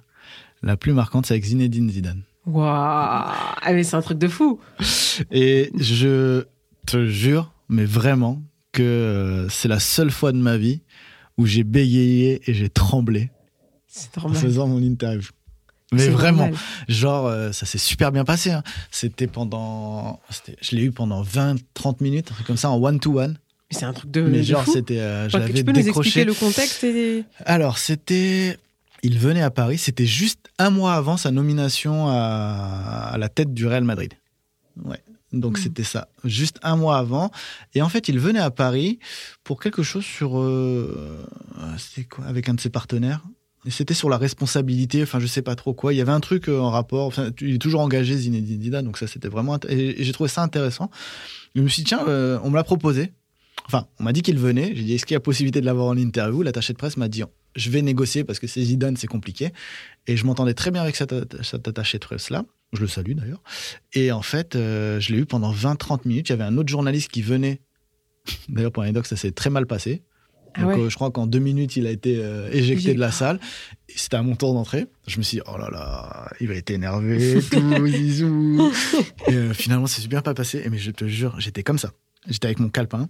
Avec... On dit calepin, ça se dit encore calepin? Ouais, Calpin, ouais. Ça se dit Ah T'es vieux De ouf. Donc j'étais avec mon bloc-notes, mon cahier et mon stylo. Et j'étais comme ça, avec mon dictaphone. J'étais bon, bon- bon- bonjour Zinedine. Euh, euh, je m'en souviens encore. Oh, sûr, j'étais pas bien. Et là, il me fait, euh, bon, je vais pas faire son accent, hein, mais il fait, ça va bien que se passer. Trop bien, etc. Donc l'interview s'est super bien passée. Euh, il a répondu à toutes mes questions. Enfin, j'étais vraiment trop bien. À la fin, je lui dis, euh, par contre, il y a possibilité de faire une photo. Mais bien sûr. Donc j'ai fait un selfie avec. Enfin, j'ai fait un selfie. On m'a pris en photo avec Zizou. J'ai gardé le pull parce qu'il a touché ça. Non, donc, euh, donc ça, c'était cool. Euh, ouais, ça, c'était mon plus beau souvenir. En- Mais c'est incroyable. Ouais, franchement, quand j'y repense, même là, j'y repense, je suis encore. euh, Mais tu vois, Zinedine Zidane, c'est très compliqué de l'avoir quand t'es pas journaliste euh, vedette télé. Parce que euh, là, dernièrement, tiens, on- donc on est le 30, il y a eu la Ligue des Champions. Il était à Paris pour la Ligue des Champions avec euh, sa marque Adidas, Mhm. son sponsor, pardon. Et il est venu, on m'a dit qu'il venait. Mais on m'a pas proposé en interview. Et en fait, on l'a proposé, je crois, à un ou deux journalistes, mais je crois que c'était à la télé. Ouais, c'est ça. Il est... Mais je suis d'accord avec ce que tu dis parce que, tu sais, j'avais travaillé sur un événement avec Zidane Mm. et on a eu euh, une cinquantaine de journalistes qui se sont accrédités. C'était pour un événement euh, pour l'inauguration d'une maison médicale digitale à Marseille. Et euh, évidemment, ils ont sur la communication, lui c'était le parrain, Mm. et tout le monde est venu pour lui. Il y avait même des journalistes espagnols, italiens qui étaient venus pour lui poser la fameuse question euh, est-ce que tu vas aller à Paris? Est-ce que tu vas entraîner le, le PSG Et justement, ils avaient tellement peur qu'ils ont verrouillé toutes les interviews, c'était impossible. Et il y a des journalistes qui sont venus faire des directs, ils ont rien pu faire. Ouais, Ils ont juste pu ouais. couvrir euh, l'événement de la maison médicale digitale Mm. qui est très important aussi. Bah oui, au Mais final. c'est c'est hyper important. hein. Mm. Pour le coup, c'était un- quelque chose de stratégique. Mais ceux qui viennent d'Italie et d'Espagne, je pense qu'ils s'en foutaient. Et impossible d'avoir Zidane. Mais vraiment, et en plus, il y, avait- il y en avait deux normalement qui devaient, je crois, qui devaient le faire. Mais il est arrivé le matin, il a dit stop. C'est pas Ouais, possible. bah, c'est- ouais, m'étonne Donc c'est vrai que tu as eu une chance incroyable d'avoir Zidane Ouais. parce que c'est quasiment impossible. C'était pour CNews, euh, Canal+. C'était pour Direct Matin, ouais, donc enfin, avec ce CNews, quoi. avec ouais. ce CNews, ouais. Euh, C'est euh, incroyable. Franchement, j'ai eu après, on l'a fait en pleine page dans le journal. Enfin, mon boss était trop c'est- content. Moi, j'étais trop heureux. Enfin, j'ai imprimé la page.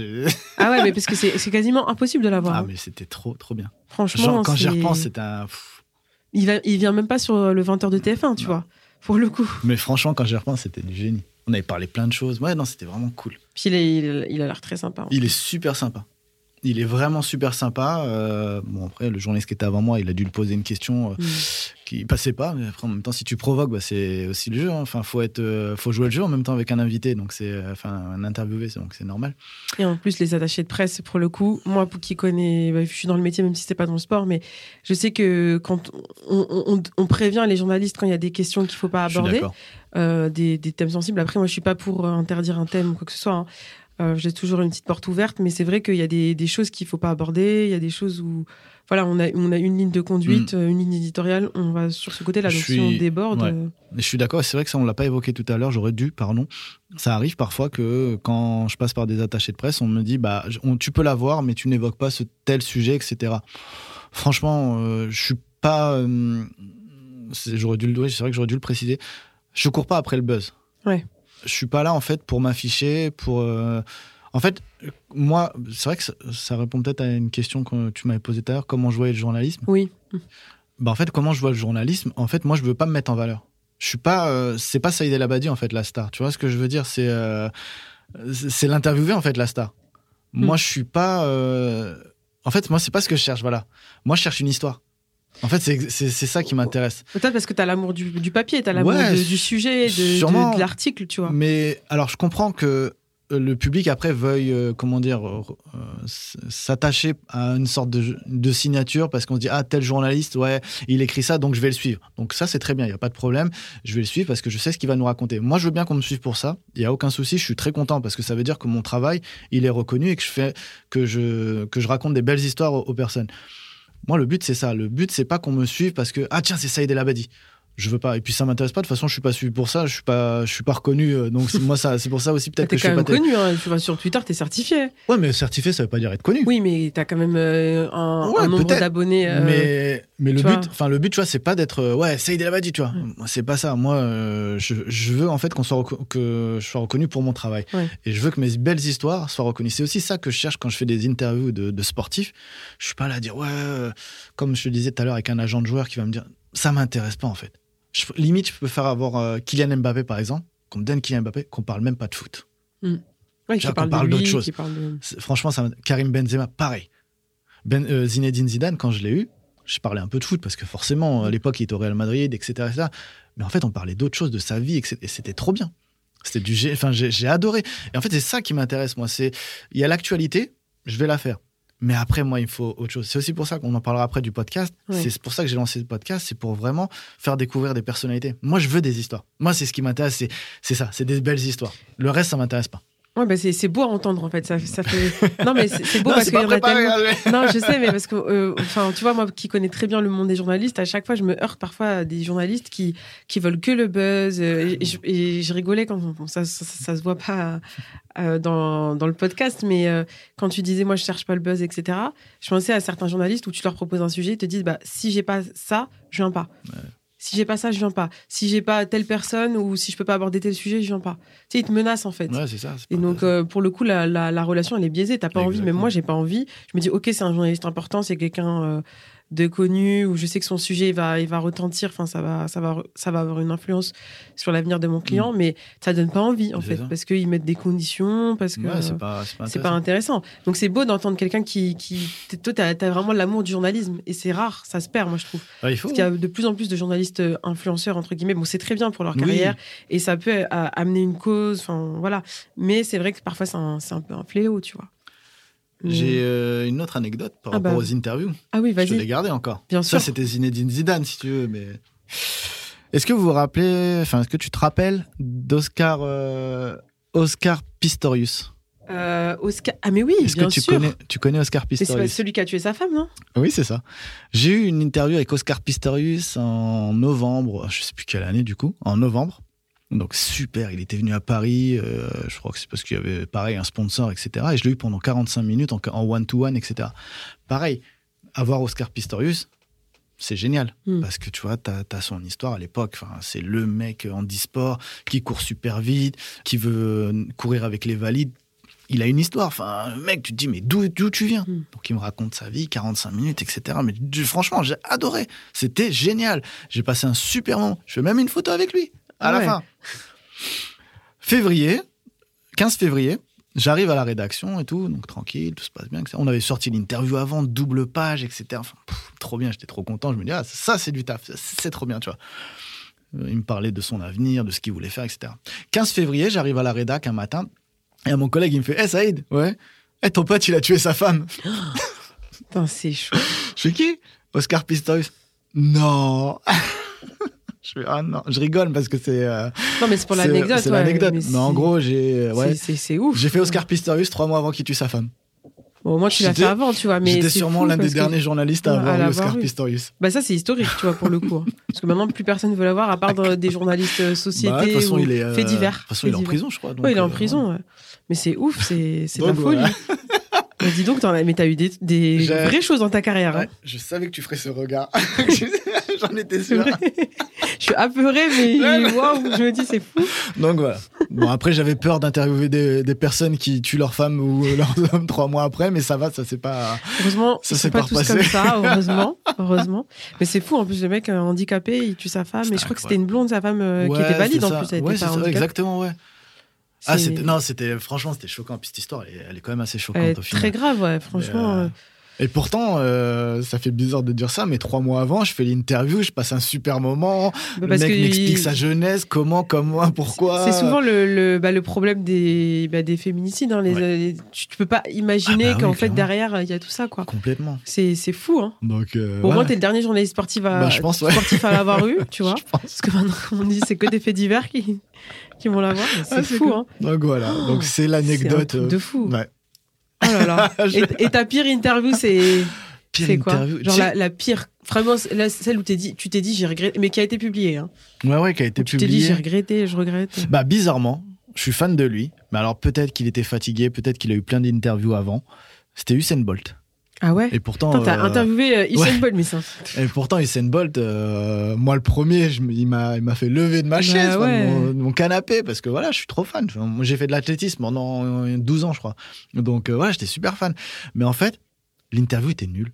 Il répondait à rien. Ah ouais. Yes, no. ah. Tu sais, en fait, il était fatigué. Et tu publies une interview avec trois mots, t'es obligé de rajouter parce que Mm. pour que ton interview elle passe. Mais franchement, c'était chiant. C'était Ah, mais chiant. C'est Et, horrible. euh, et c'était horrible. Et, ça casse pas le mythe parce que du coup, tu essaies de trouver des, des causes. Tu dis, bon, bah voilà, peut-être qu'il était fatigué, comme je te disais. Mais, mais ouais, j'étais un peu j'étais déçu. Déçu. Surtout quand t'es fan d'athlète, tu te dis, ah, t'as le mec et tout, champion du monde, etc., champion olympique, t'as la crème de la crème. Ouais, j'étais déçu. Et surtout, moi qui suis, euh, enfin, qui veut à tout prix, quand des interviews, je veux des histoires, bah, euh, Ouais, j'avais rien à raconter là. Donc, euh, c'était- c'était galère. Oh là là. Ouais, Mais- je pense que c'était la pire. Ouais.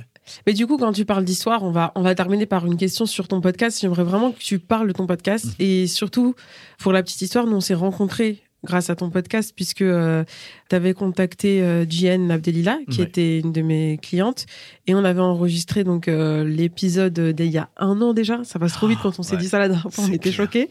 Le temps file.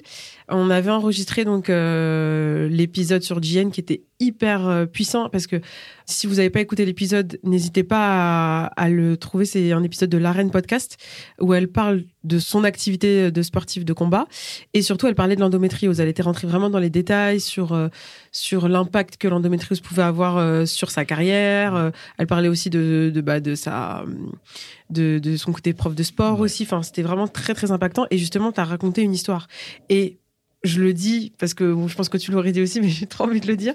Cet épisode, il est allé grâce à Saïd jusqu'à la ministre euh, de l'égalité femmes-hommes, donc Elisabeth Moreno. Et grâce à ça, Jienne avait été contactée par euh, le ministère Mhm. de l'égalité femmes-hommes pour être dans une des campagnes euh, l'égalité. euh, C'était les métiers n'ont pas de genre Oui, c'est ça. une, euh, donc Mm. une campagne gouvernementale euh, pour promouvoir le fait que les femmes puissent faire tout type de Mm. métier. Donc ça veut dire que grâce à cet épisode de podcast, Gian est allée jusqu'à jusqu'au ministère, jusqu'au- jusqu'aux autorités publiques et jusqu'au Mm. gouvernement. Et c'est incroyable et je te remercierai jamais assez pour elle parce que c'est incroyable. Et, et moi, mon métier d'attaché de presse, je le fais pour ça, c'est-à-dire pour dépasser les médias, mais aller vraiment euh, avoir une influence publique.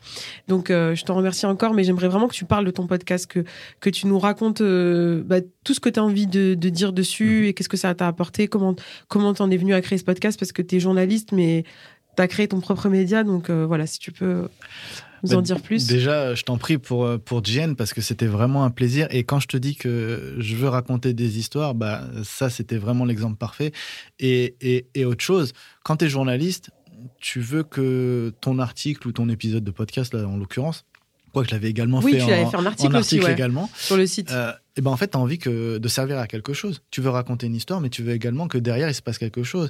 Et ben quand il se passe quelque chose de, de tel euh, avec, euh, avec Jen qui rencontre la ministre pour ensuite faire quelque chose de vraiment intéressant, bah, tu te dis que tu es content parce que tu as, ce devoir accompli. Tu dis bah, tu as réussi à, à faire quelque chose, peut-être faire avancer un petit truc. Donc ça, ça, ça fait vraiment plaisir. Donc j'étais content. Je me suis dit, ouais, et j'ai pas tiré la couverture pour moi parce que j'étais satisfait de mon taf. Voilà. Ouais, mais en C'est fait, pas- moi je te remercie. c'est le journaliste que- qui a fait le taf et c'est très bien. Donc voilà. Ouais, Donc ouais, c'est- mais, mais, mais, C'était mais, surtout ça. mais c'est important. En tout cas, moi, je te la, je la tire sur toi, la couverture, parce que c'est grâce à toi et c'est important de le répéter. faut toujours euh, rendre à César ce qui appartient à César. Mais est-ce que tu peux nous en dire plus Oui. maintenant sur, euh, sur ton podcast, sur la reine? Alors, en fait, la reine, euh, ça a été lancé à, hum, en quoi? En novembre, on est en, ouais, en 2022. novembre, en novembre 2020. En, ouais, en novembre 2020, c'est très simple. C'était le match, euh, le combat retour de Mike Tyson à 55 ans. Il avait fait un combat, 53 ans précisément. Il a fait un combat euh, exhibition. Voilà. Donc, je l'avais lancé à ce moment-là. En fait, j'avais euh, depuis longtemps l'envie de lancer. je suis très fan des sports de combat depuis toujours. Euh, j'ai pas fait de boxe quand j'étais jeune, j'en ai fait il y a pas longtemps, j'ai commencé à en faire il y a 5-6 ans, mais avant été fan, mais j'avais jamais pris le pli de me lancer. J'ai fait du judo, du judo.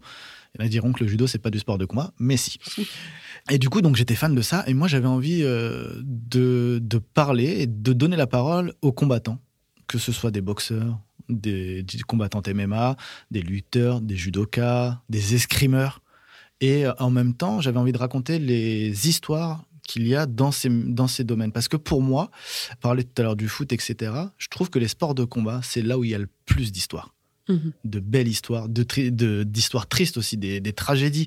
Il y a vraiment des choses, euh, comment dire, ouais, des choses marquantes. Il y a que là-dedans, dans ces domaines-là, malheureusement, où tu peux trouver des, des choses euh, dures, mais en même temps touchantes. Et donc, j'avais envie de le lancer. Et je t'avoue que ça fait. Je l'ai lancé donc il y a un an et demi. Ça faisait trois ou quatre ans déjà que je l'avais en tête. Sauf que, et là, peut-être que beaucoup, peut-être toi aussi, je pense que tu vas sûrement te reconnaître dedans, et beaucoup d'autres, j'avais ce fameux syndrome de l'imposteur. Ah bah, Je me reconnais. Hein. Et, euh, et je l'ai toujours, hein, mais euh, je me dis pourquoi j'ai lancé ça? Pourtant, t'es euh, journaliste, toi. C'est ouais. ça qui est fou. mais je me dis pourquoi moi, euh, je, je serais nul, je serais pas bon, etc. Mais vraiment, hein. mais vraiment, j'ai tout. Enfin, voilà. euh, quand je réécoute, on en parlait tout à l'heure, quand je monte mon, mon interview ou autre, j'ai du mal à me réécouter, j'arrive pas, je me dis ah mais c'est nul, etc. etc. Enfin, je crois heureusement qu'elle a interviewé parce que quand c'est moi qui parle, c'est là. Mais enfin voilà, après c'est comme ça, je- on est fait comme ça. On, peut pas se Ouais, l'enlever. ce- pourtant, il est vachement bien, on le peut pas se podcast. hein. Franchement, euh, Bah, ça me fait plaisir. c'est un des seuls sur le- les sports de combat. Il n'y en a C'est pas un beaucoup. des hein. seuls. Et euh, alors, c'est un des seuls dans, sur le. Comment dire le- l'an- l'angle que j'ai pris. Oui. Parce qu'il y, y en a d'autres qui sont dans les sports de combat et que je connais. Et justement, j'ai parlé avec eux. Et je leur ai dit, moi, juste avant, que moi, je voulais me lancer dans. Je discute avec eux souvent, ceux qui en ont. Et euh, je leur dis, voilà, moi, j'ai lancé ce, ce- ce concept, etc. Je ne marche pas sur vos plates-bandes parce que je sais que vous faites de l'actualité. Vous faites ça, ça, ça. Moi, mon but, c'est pas de faire de l'actualité, c'est de présenter des histoires, de présenter des sports. Alors, par exemple, j'ai fait euh, pourquoi un ring est-il carré et pas rond? Parce que ring, normalement, c'est rond. En Ah anglais. oui, vrai. Et oui, tu écouteras le podcast qui dure 5 minutes. c'est Ah, J'ai pas pas épisode. Donc voilà, je- j'explique d'où vient le MMA, j'explique plein de choses. Je fais la carrière de Mike Tyson. Qu'est-ce que j'ai fait d'autre? Je fais des interviews donc euh, comme GN, euh, j'en ai fait, j'en ai fait d'autres. Il y en a un qui va sortir. Donc là, nous sommes le 30, il doit être enregistré prochainement. C'est sur Jack Johnson. Sais-tu qui est Jack Johnson? Hmm. Jack Johnson, c'est un boxeur qui est mort en 1946 et qui n'est autre que l'idole de Mohamed Ali. D'accord, ah ouais. Parce que Mohamed Ali est le grand idole de. Là, je tease un peu, t'as vu Ouais. Je pense qu'il sera déjà sorti, euh, voilà. Mais euh, Mohamed Ali est le grand idole de plusieurs boxeurs. De, même de plein de gens, en de fait. en plein de gens. Moi, quand je- j'interviewe des boxeurs, autres, c'est Mohamed Ali, Mhm. et pas que pour le côté boxe, c'est pour son aura, etc. Mais euh, qui était le- l'idole de Mohamed Ali? Jack Johnson. Et c'était Jack Johnson, c'était l'un de ses, euh, de ses idoles. Donc voilà, donc je, je vais parler de lui, pourquoi, etc. Et euh, pour la petite anecdote, sachez que Jack Johnson et Mohamed Ali sont morts en même temps. enfin, La même année Pas la même année, mais le même jour. Voilà. Enterrés le même jour, pardon. Ouh là là, Enterrés le même jour. Enterrés le même jour. C'est c'est fou le destin, quand même. Donc voilà. mais du coup, euh, ah oui, parce que Mohamed, Mohamed Mohamed Ali, il est mort il n'y a pas longtemps, mais il est, en il est mort 2000 jeune, quand ouais, même. En hein. 2016. non. Ouais, 2016. C'est Si, si, en Et, euh, 2016. Jack Johnson est décédé en 1946. Mohamed Ali n'avait que 4 ans à l'époque.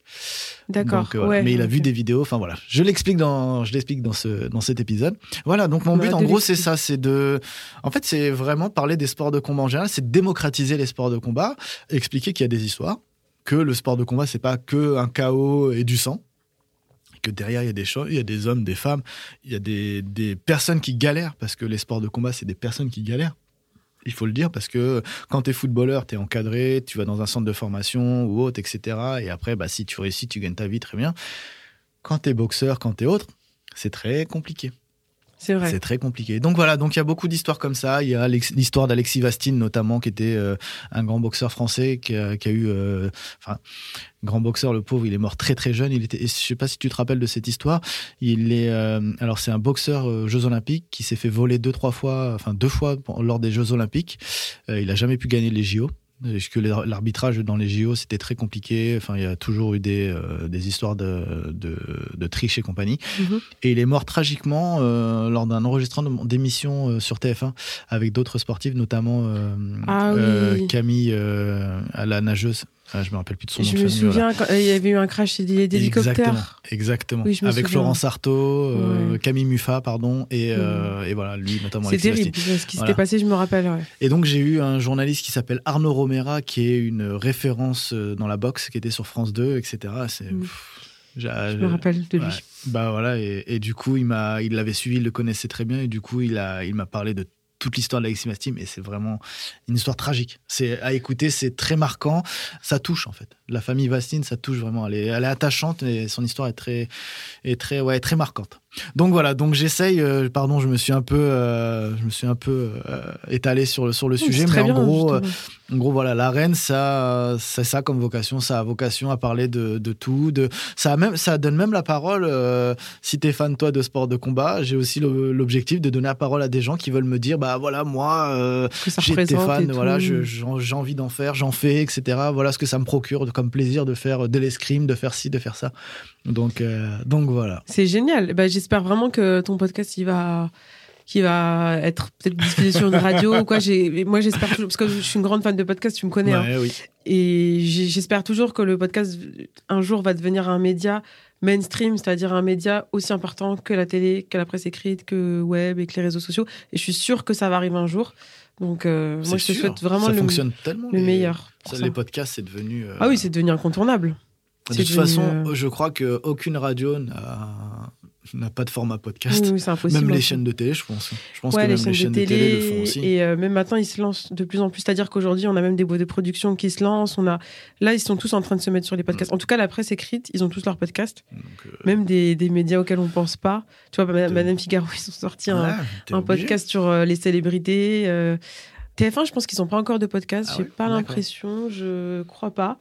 Mais c'est tellement. Mais tu vois, par exemple, Le Monde, ils ont leur podcast. euh, Brut, ils ont aussi un podcast. Ils le font avec Paradiso et ils Ouais. le diffusent sur Spotify. euh, Enfin, la plupart en, en ont. Donc aujourd'hui, c'est ça grandit et à notre plus grand bonheur, on va dire. en tout cas, merci beaucoup, Saïd. Ça a été très intéressant euh, de faire cette interview. Merci à toi, Lisa. Euh, C'était cool. C'était très cool. On a appris plein de choses. Euh, J'espère que vous aussi, vous avez appris beaucoup de choses. Moi aussi, j'ai appris des choses. Et pour te retrouver sur, sur les réseaux sociaux, tu peux Alors, donner tes, tes comptes, peut-être Instagram, Twitter. Alors, Twitter, c'est Saïd El Abadi tout attaché, tout simplement. Et sur Instagram, c'est Saïd underscore, c'est comme ça qu'on dit, le tiré du bas, oui, c'est ça, LBD. LBD. Voilà. Donc n'hésitez pas à vous abonner. Et la reine sur toutes les plateformes. Euh, la reine sur toutes les plateformes, Spotify, Apple Podcast, Deezer, tout ça, tout ça. Enfin, c'est disponible. Même YouTube, mais bon, il n'y a pas la vidéo, mais voilà, vous pouvez l'écouter. Super. Et euh, bien sûr, sur euh, le groupe Canal, tu es toujours euh, journaliste pour CNews. Donc on Exactement. va suivre tes actualités sportives. Euh. Tous les articles près. sont disponibles, vous pouvez les lire. euh, n'hésitez pas, n'hésitez pas à commenter, n'hésitez pas à me dire ce que vous en avez pensé. J'aime beaucoup. Quand des interviews, euh, c'est toujours cool et ça donne de la force, surtout aux, aux sportifs, parce que euh, il y a beaucoup de sportifs que, que j'interviewe, notamment sur, sur CNews, que ça peut être des. euh, pas des footeux, mais ça peut être des kickboxers, ça peut être des, euh, des nageurs. J'ai eu une nageuse il y a pas très longtemps qui fait des plongeons incroyables euh, sur des rochers, etc. Enfin voilà, il y a beaucoup de personnalités que vous pouvez euh, découvrir et je pense que ça pourrait plaire et donner leur de la force, donner, euh, allez, les, allez les voir, allez consulter et n'hésitez pas. Ça pourrait être vos frères, vos sœurs en plus qui, qui, sont fans de, de ce type de, de sujet ou friands. Enfin voilà, n'hésitez pas. Pensez en fait à vos amis. Désolé Lisa. Non, t'as raison, Mais bien. pensez en fait à pensez à vos amis qui font des, des sports qui ne sont pas euh, Médiatisés. médiatisés. Et il y en a beaucoup. Il y en a beaucoup, beaucoup, beaucoup, beaucoup. Et euh, moi, j'en vois beaucoup et j'aime bien les interviewer. Donc, euh, ouais, n'hésitez pas. N'hésitez pas. Ne donnez pas que de la force aux footeux. Ils ont de la force. Vous inquiétez pas. Ils sont aller au voir top. les autres. Mais allez voir. Ou si vous voulez donner la force aux footeux, donnez à ceux qui sont dans des petites euh, équipes et compagnie. Mais voilà, Pour les faire grandir. Exactement.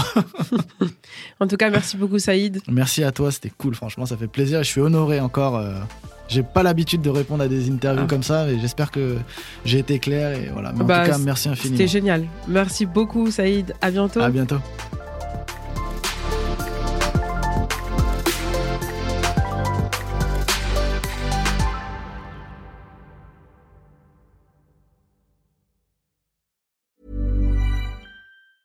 Mom deserves the best, and there's no better place to shop for Mother's Day than Whole Foods Market. They're your destination for unbeatable savings, from premium gifts to show-stopping flowers and irresistible desserts. Start by saving 33% with Prime on all body care and candles. Then get a 15-stem bunch of tulips for just $9.99 each with Prime. Round out Mom's menu with festive rosé, irresistible berry chantilly cake, and more special treats. Come celebrate Mother's Day at Whole Foods Market.